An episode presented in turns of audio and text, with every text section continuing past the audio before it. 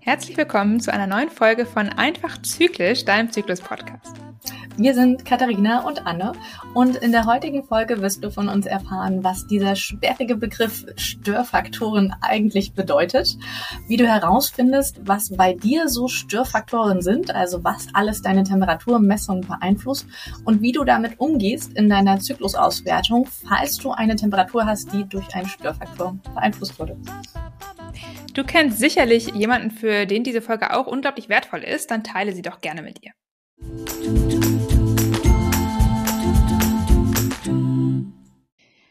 So, zum Beginn dieser Folge müssen wir uns erstmal ganz kurz bei euch entschuldigen, denn wir haben äh, neulich mal in die E-Mails reingeschaut und gesehen, dass ihr uns schon fleißig geschrieben habt, äh, womit wir irgendwie noch gar nicht so richtig gerechnet haben. Ähm, wir haben da einige Fragen bekommen auf jeden Fall. Und an der Stelle wollen wir uns erstmal entschuldigen, dass wir noch nicht darauf reagiert haben und haben dann aber im Zuge der ganzen Fragen entschlossen, dass wir immer am Ende einer Podcast-Staffel, also immer so nach drei Monaten, so eine QA-Folge machen, in der wir dann alle Fragen beantworten, die wir nicht in der Zwischenzeit vielleicht schon auch in der Podcast-Folge beantwortet haben. Also, dass ihr auf jeden Fall sicher sein könnt, dass wir eure Fragen berücksichtigen und ihr darauf auch noch eine Antwort bekommt. Aber ich glaube, es ist schöner, wenn wir die Fragen im Podcast beantworten, dass alle was davon haben und nicht immer nur einzeln auf die E-Mails reagieren. Und deswegen hier nochmal als Aufruf, wenn du irgendeine Frage hast, die du uns gerne stellen möchtest, dann schick sie uns am besten ähm, bald per Mail an einfachzyklisch.gmail.com, denn dann können wir die auf jeden Fall für die Folge Ende März wird die wahrscheinlich online kommen, dann noch berücksichtigen. Genau, auf jeden Fall auch vielen Dank für euer Vertrauen. Das ist ja auch ein manchmal sehr intimes persönliches Thema und dass ihr überhaupt ähm, uns so sehr vertraut, mit diesem Thema an uns heranzutreten und persönliche Fragen zu stellen. Das macht uns schon ein bisschen stolz und das tut auch wirklich gut und damit wissen wir auch, dass es richtig ist, dass wir diesen Podcast machen. Also danke auch für diesen Vertrauensbeweis. Ähm, ja, zu Thema Fragen. Wir haben uns heute überlegt, dass wir über eine ganz, ganz wichtige Frage sprechen, nämlich Störfaktoren von der Temperatur. Ähm, ich behaupte ja, dass solange man noch nicht verstanden hat, was Störfaktoren beim Temperaturmessen sind, man mit NFP nicht wirklich sicher verhüten kann und dass Störfaktoren bei der Temperatur eigentlich auch der Grund sind, warum all die Zyklus-Apps, all die Zyklus-Computer etc., die mir nicht erklären, wie es wirklich funktioniert, sondern irgendwas im Hintergrund errechnen, nicht funktionieren.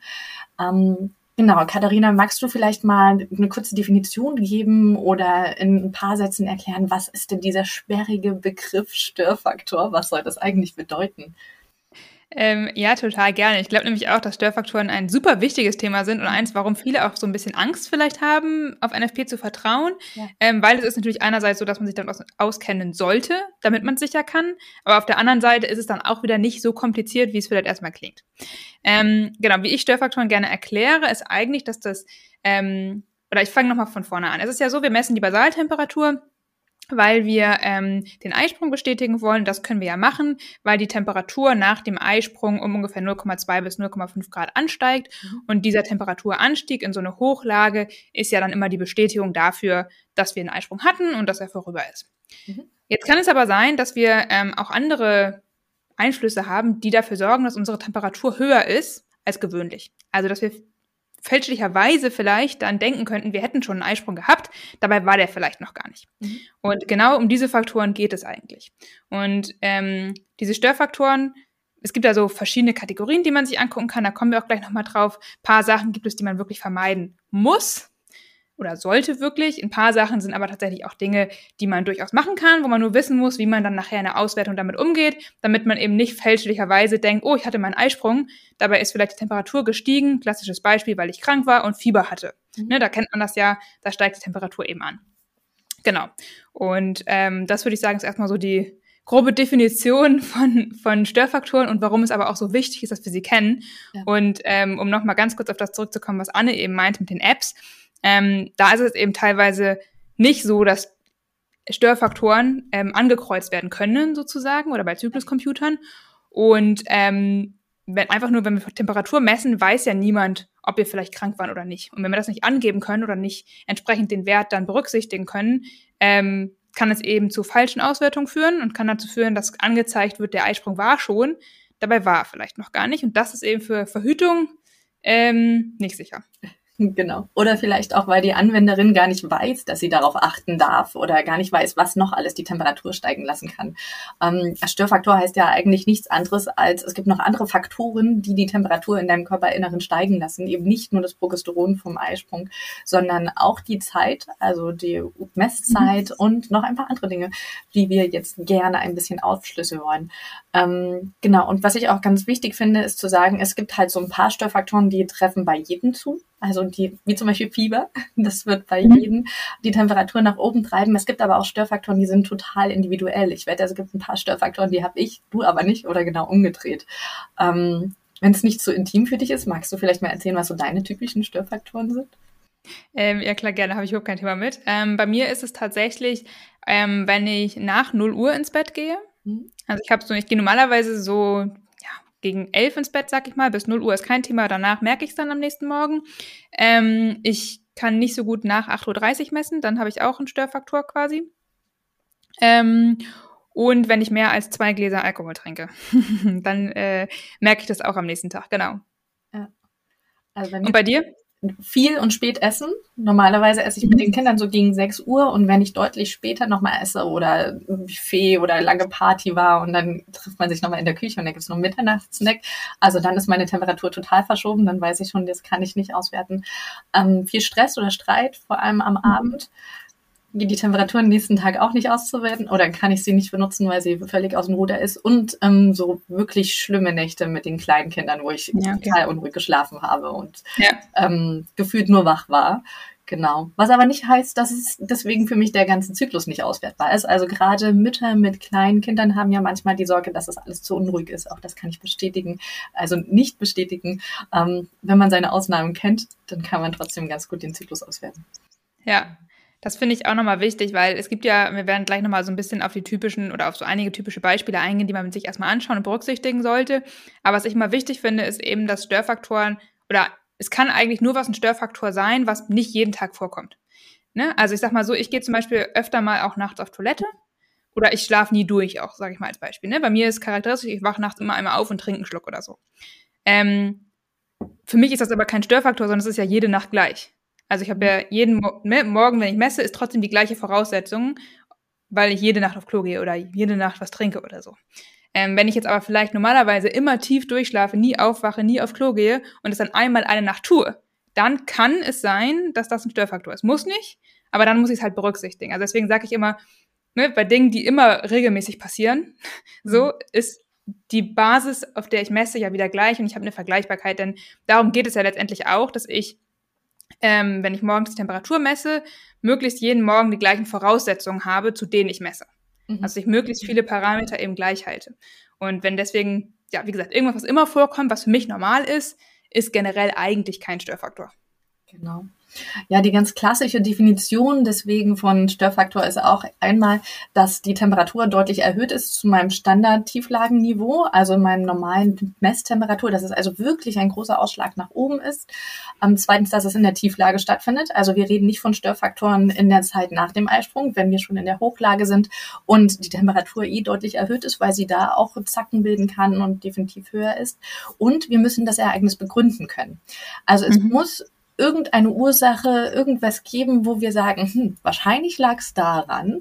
Wenn nicht, ähm, dann dürfen wir die Temperatur eben auch nicht ausklammern. Und da sind wir auch schon bei dem Punkt, wir haben jetzt schon öfter gesagt, ausklammern, was machen wir denn eigentlich mit Temperaturen, ähm, die wahrscheinlich gestört sind. Jetzt überlege ich, wollen wir erst darüber reden, was mache ich mit der Temperatur oder noch mal ein bisschen ähm, mehr darüber reden, was gibt es denn eigentlich alles für Störfaktoren? Ja, ich glaube, weil du jetzt gerade angefangen hast, wäre es gut, wenn wir einfach mal äh, erstmal darüber reden, wenn wir jetzt sowas feststellen. Also wir messen jeden Morgen unsere Temperatur und wir haben, sagen wir mal, normalerweise unsere Temperatur immer so, ja, 36, 4 und 36, 5, irgendwo dazwischen pendelt sich das so ein. Ne? Ich meine, es ist total normal, das auch nochmal an der Stelle, dass die Temperatur nicht jeden Tag exakt gleich ist. Also wir sind keine Maschinen, das ist schon okay, wenn das ein bisschen schwankt. Und manchmal schwankt es auch zwischen 36, 4 vielleicht und 36, 6 irgendwo hin und her. Ne? Das kann auch passieren je nachdem, wie es eben schwankt, ähm, ist das trotzdem jetzt nicht gleich, dass wir da ja unregelmäßig sind oder so. Aber sagen wir mal, wir haben jetzt immer eigentlich sowas wie 36,4, 36,5, irgendwas dazwischen. Und jetzt messen wir morgens und auf einmal sind wir bei 36,75. Mhm. Was würdest du jetzt machen, wenn du das sehen würdest, Anne? Ja, ich würde mir erstmal überlegen, gibt es einen Grund außerhalb, also nicht nur den Eisprung, gibt es noch einen anderen Grund, warum das gestiegen sein könnte. Und da ähm, lernt man zum Beispiel in einem NFP-Kurs wirklich so eine endlos lange Liste, sich einfach mal anzuschauen, wo man dann abhaken kann oder nicht. Die meisten Gründe liegen übrigens auch am Vortag. Also ich hatte es ja mhm. schon gesagt, mit dem späten Essen am Tag vorher oder so, die wirken sich natürlich erst an der Messung am nächsten Morgen aus. Und ähm, wenn ich das begründen kann, also wenn ich da einen Grund sehe, dann schreibe ich den auf meinem NFP-Blatt. Ähm, Gibt es ja extra so eine Spalte darüber, Besonderheiten, Störungen oder sowas. Dann schreibe ich das da rein und würde eine Klammer um diesen Punkt drumherum machen. Oder wenn ich eine App benutze, kann man ähm, bei den Guten zumindest sagen, ähm, dass das ein Störfaktorwert ist oder sowas und das ankreuzen und dann wird es wahrscheinlich ausgegraut oder dann sieht man den Wert nicht mehr so intensiv. Genau. Genau. Mhm. genau. Und dieses Ausklammern bedeutet ja quasi, dass wir ähm, den Wert dann nachher auch in der Auswertung ignorieren, sag ich mal. Also wir tun dann so, als würde dieser Wert gar nicht, als hätte er gar nicht stattgefunden, sozusagen. Das heißt, später, was ich jetzt manchmal mache, ich weiß nicht, wie es dir geht, wenn ich weiß, ähm, mein Wert wird gestört sein, weil ich nach 0 Uhr ins Bett gegangen bin und erst um 10 Uhr morgens messe, dann messe ich manchmal schon gar nicht mehr, weil ich weiß, das ist mein Störfaktor, der ist raus. Wenn man noch am Anfang von NFP ist, rate ich dazu, aber wirklich auch kontinuierlich zu messen, ja. weil es eben wichtig, dass du auch weißt, was deine Störfaktoren sind. Ne? Also damit ähm, du dann auch weißt, wann du sie eben ausklammern und nicht berücksichtigen darfst und wann sie, wann du auch dem Wert vertrauen kannst, sozusagen, dass es wirklich dein Eisprung war. Darum geht's ja letztendlich. Genau. genau, also die klammern wir aus und berücksichtigen dann eine Auswertung nicht, tun so, als wäre da einfach kein Wert. Nicht gemessen oder genau. Tag wird es nicht geben oder so. Ja. Genau. Genau. genau. Ähm, ja, und dann ist tatsächlich, ähm, wie du schon sagst, am Anfang würde ich es auch empfehlen, weiterhin zu messen, eben um zu gucken, ob es bei mir wirklich auch ein Störfaktor ist. Ähm, es gibt ja zum Beispiel auch immer diesen Mythos, ich muss um dieselbe Uhrzeit messen, mhm. weil sonst ähm, würde das nicht funktionieren. Und die meisten Frauen haben aber ein relativ großes Zeitfenster innerhalb oder ein Stundenzeitfenster, in dem sie variieren können, also wann sie aufstehen und wann sie messen. Und das ist auch ganz spannend rauszufinden, wie weit ist die Toleranz in deinem Körper, wie viel länger darfst du schlafen, wie viel später darfst du messen, ohne dass die Auswertung gefährdet ist. Und ab wann ist es wirklich so viel später gemessen, die Temperatur so deutlich unterschiedlich zu deinem Normalniveau, dass du von Störfaktor redest. Also bei ja. mir ist es ein Zeitfenster von ungefähr drei Stunden. Alles drunter mhm. ist total fein. Ab drei Stunden wird es wirklich schwer, dann noch auszuwerten. Da klammer ich lieber aus, muss ich gestehen. Ja, also mir ist es so, ich glaube, auch wenn ich früher messe, klar ist die Temperatur tendenziell niedriger. Ähm, das ist logisch. Das ist aber tatsächlich auch was, was wir nicht ausklammern müssen. Das an der Stelle auch mal zu sagen. Ähm, vielleicht auch noch mal ganz kurz, warum es logisch ist, dass die Temperatur früher niedriger ist und je später ich messe, höher ist. Das hat was mit dem ähm, zirkadischen, ich bin mir nicht sicher, zirkadianischen, zirkadischer Zyklus zu tun, also quasi der Tag-Nacht-Rhythmus. Ähm, denn es ist so, dass über Nacht immer, wenn wir schlafen, unsere Temperatur absinkt. Mhm. Ähm, und dann über den Tag sozusagen, je länger wir wach sind, immer wieder ansteigt. Das kennen wir auch. Fieber haben wir meistens so zwischen so gegen 5 Uhr abends sozusagen den Höchststand. Ähm, das ist auch dann, wenn ungefähr, also generell unsere Körpertemperatur am Tag am höchsten ist. Ähm, und über Nacht, wie gesagt, sinkt sie dann wieder ab, sodass morgens eben ähm, immer eine ganz gute Vergleichbarkeit auch einfach herrscht ähm, zum Messen. Und deswegen ist es aber so, je früher wir messen, desto tendenziell niedriger ist unsere Temperatur. Und je später wir messen, desto tendenziell höher ist sie eben. Ähm, warum, das ist ein Grund, sag ich mal, warum eben späteres Messen auch einfach dazu führen kann, dass die Temperatur höher ist. Ja. Genau. Und da ist aber natürlich individuell sozusagen, wie die Toleranzgrenze ist, ab wann ist es wirklich so viel höher, dass wir den Temperatur ausklammern müssen und bis wann ist sie eigentlich noch so im Niveau, was wir auch eh haben, sag ich mal, dass wir es nicht ausklammern müssen. Mhm. Ich überlege gerade bei mir, ich messe meistens so zwischen 7 und 7.30 Uhr. Ähm, das ist so meine Standardzeit, sag ich mal. Ähm, wenn ich davor messe, klar ist sie manchmal ein bisschen niedriger, aber das ist ja egal, sag ich mal. Und so bis 8.30 Uhr, wie gesagt, kann ich messen. Danach ähm, ist es dann schon zu hoch. Mhm. Aber ich sag mal, was ich auch festgestellt habe, und das ist vielleicht auch nochmal ein guter Hinweis an der Stelle, ähm, man muss immer davon ausgehen, was sozusagen das Normale ist. Und wenn sich das Normal verschiebt, dann kann es wieder anders aussehen. Also wenn ich jetzt normalerweise immer um 8.30 Uhr messen würde, müsste ich natürlich nicht alle Werte um 8.30 Uhr ausklammern, ähm, auch bei mir jetzt, sondern dann könnte ich wahrscheinlich bis 39 messen und müsste ab dann erst ausklammern, sozusagen. Ne? Also es ist immer so, was ist das Standardlevel und von dem aus muss man eben gucken, wann es eben äh, höher ist und wann nicht. Ja, ich war gerade ein bisschen neidisch, als du gesagt hast, dass du zwischen 7 und 7.30 Uhr bist. Meine Kinder lassen mich lange, leider nicht so lange schlafen. Ja, genau.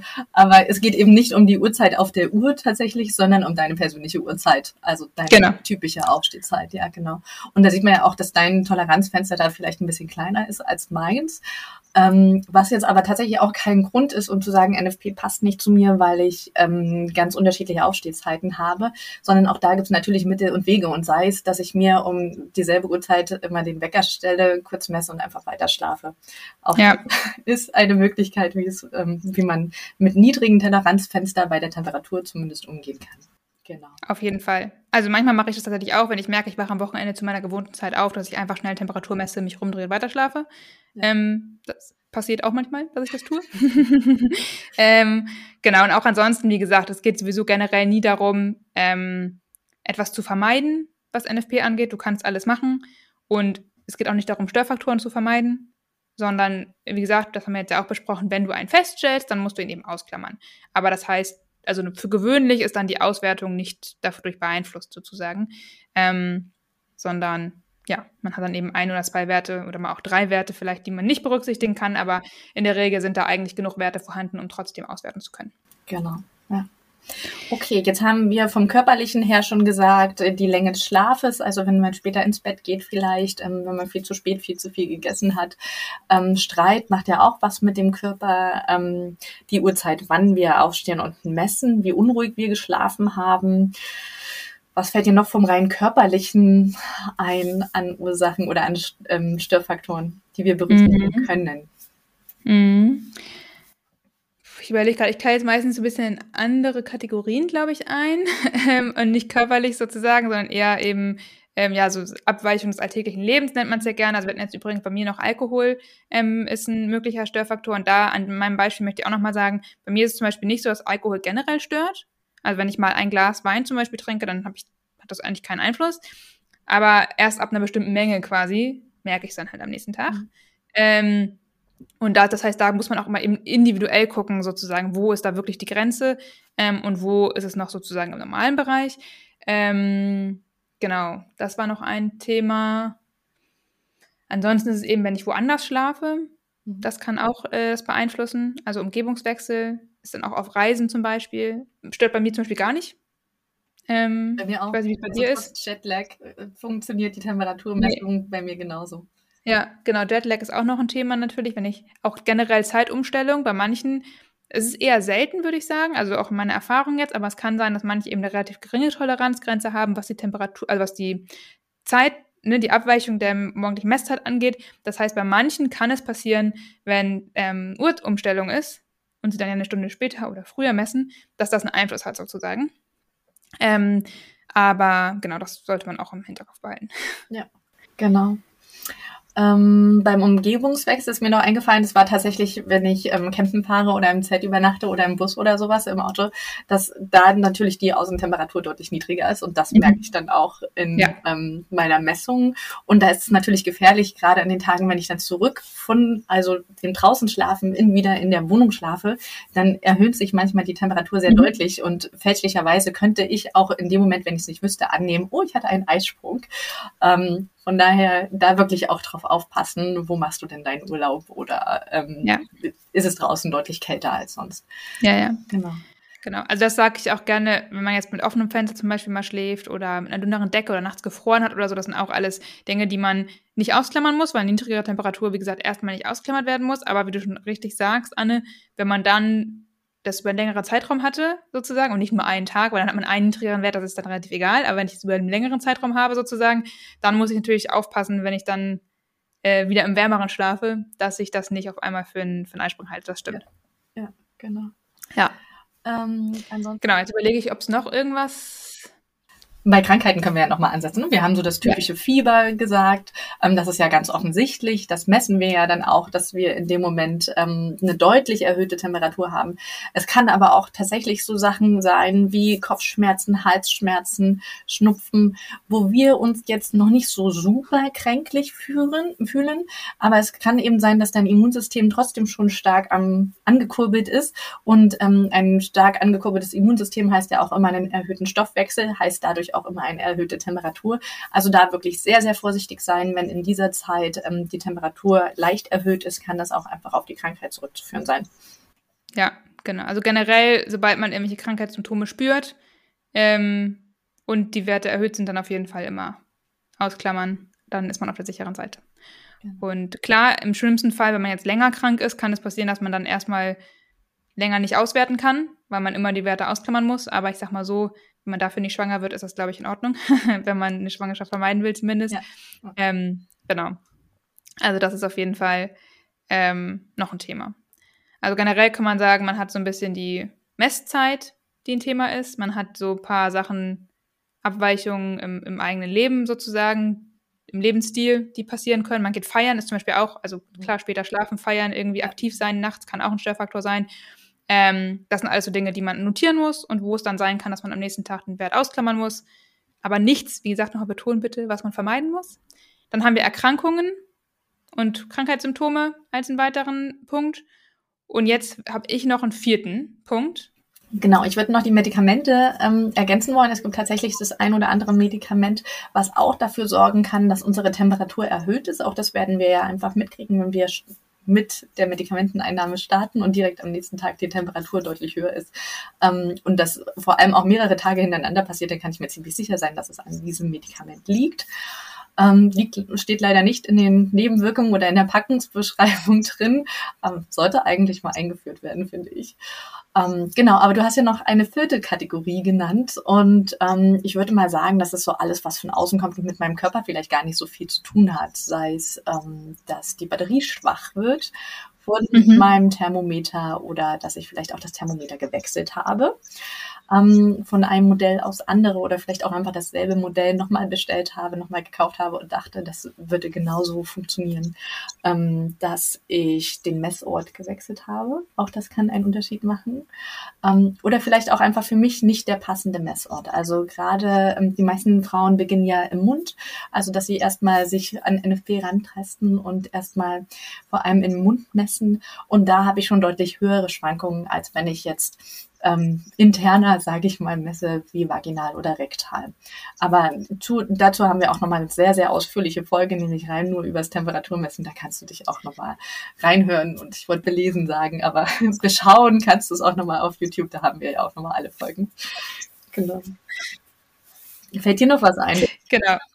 Ähm, ja, ich möchte noch ganz kurz vielleicht einen Tipp mitgeben zum Thema ähm, schwache Batterie oder so. Ähm, und zwar sollte man versuchen, dass möglichst die Batterie oder der Akkustand, je nachdem, was für ein Thermometer man ähm, benutzt, wenn es ein digitales ist, immer so bei 30 Prozent noch ist sozusagen. Mhm. Also ich weiß, dass einige, ähm, die man aufladen kann, auch dann sozusagen schon sagen, also schon einen Hinweis geben, dass sie wieder aufgeladen werden wollen, wenn sie bei 30 Prozent sind. Ähm, das vermeidet eben, dass man dadurch ja, Störfaktoren bekommt, sag ich mal. Ähm, und ich würde sagen, so diese schwache Batterie ähm, und das Thema ähm, Oralmessen sind auch zwei Gründe, warum vielleicht die Temperatur extrem stark schwankt und nicht auswertbar ist, obwohl vielleicht gar nicht direkt ein ähm, Störfaktor erkennbar ist. Also das sind gerade so zwei Sachen, die man sich anschauen würde schon mal oder die man als, die ich als Tipp gerne mitgebe, wenn eine Frau zu mir kommt und sagt, ihre Temperaturkurve schwankt so sehr und sie weiß überhaupt gar nicht mehr, sie misst immer zur gleichen Zeit, sie hat keinen Grund, dann sind das so zwei Sachen, die man sich eben ähm, angucken würde. Ja. Genau. Super. Okay. Genau. Sagen. Dann haben wir einmal gesagt, wie du für dich erkennen kannst, was für Störfaktoren sind. Ähm, wir haben einige aufgezählt, die du einfach im Hinterkopf behalten darfst, vor allem am Anfang, wenn du mit NFP anfängst und irgendwann wirst du mitkriegen, welche davon auch für dich zu treffen und welche eigentlich gar nicht bei dir zu treffen. Ähm, du weißt, wie du Störfaktoren vielleicht auch vermeiden kannst, indem du bei der Technik gut darauf achtest, dass du sie pflegst und hegst. Und ja, ich glaube. Genau. Ich würde noch vielleicht ganz kurz ergänzen, falls jetzt die eine oder andere sagt, okay, ja, habe ich verstanden, aber ich werde hätte trotzdem gern nochmal, dass jemand mit drüber schaut sozusagen oder ähm, das Ganze nochmal professionell mit einer NFP-Beraterin gemeinsam, dann schaut gerne mal bei mir auf der Website vorbei. Ähm, ich kann den Link auch gerne nochmal in die Show Notes packen, ovilista.de und dann irgendwie NFP-Beratung oder so. Ähm, da könnt ihr auch bei mir individuell quasi eine Stunde buchen, dass wir uns zusammensetzen mal und genau das Thema Störfaktoren einmal individuell analysieren, dass ihr da auch die Sicherheit bekommt, die ihr euch wünscht, ähm, um mit NFP zu verhüten. Ja, kann ich nur empfehlen. Das hilft tatsächlich total. Es gibt ja viele, die es lieber für sich persönlich ähm, aneignen wollen und nur mit dem Buch lernen wollen. Ähm, aber da gibt's eben doch die ein oder andere Stolperstelle. Deswegen bucht da gerne bei der Katharina noch mal einen extra Termin. Und wenn Katharina voll ist, gibt's bei mir auch noch welche. genau. Also ihr könnt euch auch aussuchen, bei wem ihr es machen wollt. Das ist, glaube ich, okay. Sehr schön. Was konntest du jetzt aus der heutigen Folge mitnehmen? Störfaktoren sind Einflüsse, die für eine höhere Körpertemperatur sorgen, ohne dass ein Eisprung stattgefunden hat. wie zum Beispiel Fieber oder auch aufgrund des Tag-Nacht-Zyklus eine spätere Messzeit. Störfaktoren sind immer sehr individuell und du solltest deine auf jeden Fall kennen, damit du nicht fälschlicherweise davon ausgehst, dass du einen Eisprung hattest, obwohl der noch gar nicht stattgefunden hat. Störfaktoren musst du übrigens nicht vermeiden, du musst sie nur kennen und für die Auswertung ausklammern. Wenn dir dieser Podcast gefallen hat, dann würden wir uns total freuen, wenn du uns eine 5-Sterne-Bewertung gibst. Das geht ganz einfach mit nur einem Klick. Einfach auf die 5 Sterne klicken, fertig und hast uns super damit geholfen. Ähm, wir helfen dir, deinen Zyklus zu verstehen und das nächste Mal geht es um Chlamydien tatsächlich, die sexuell übertragbare Krankheit und wie sie auch deine Fruchtbarkeit und deinen Zyklus beeinflusst.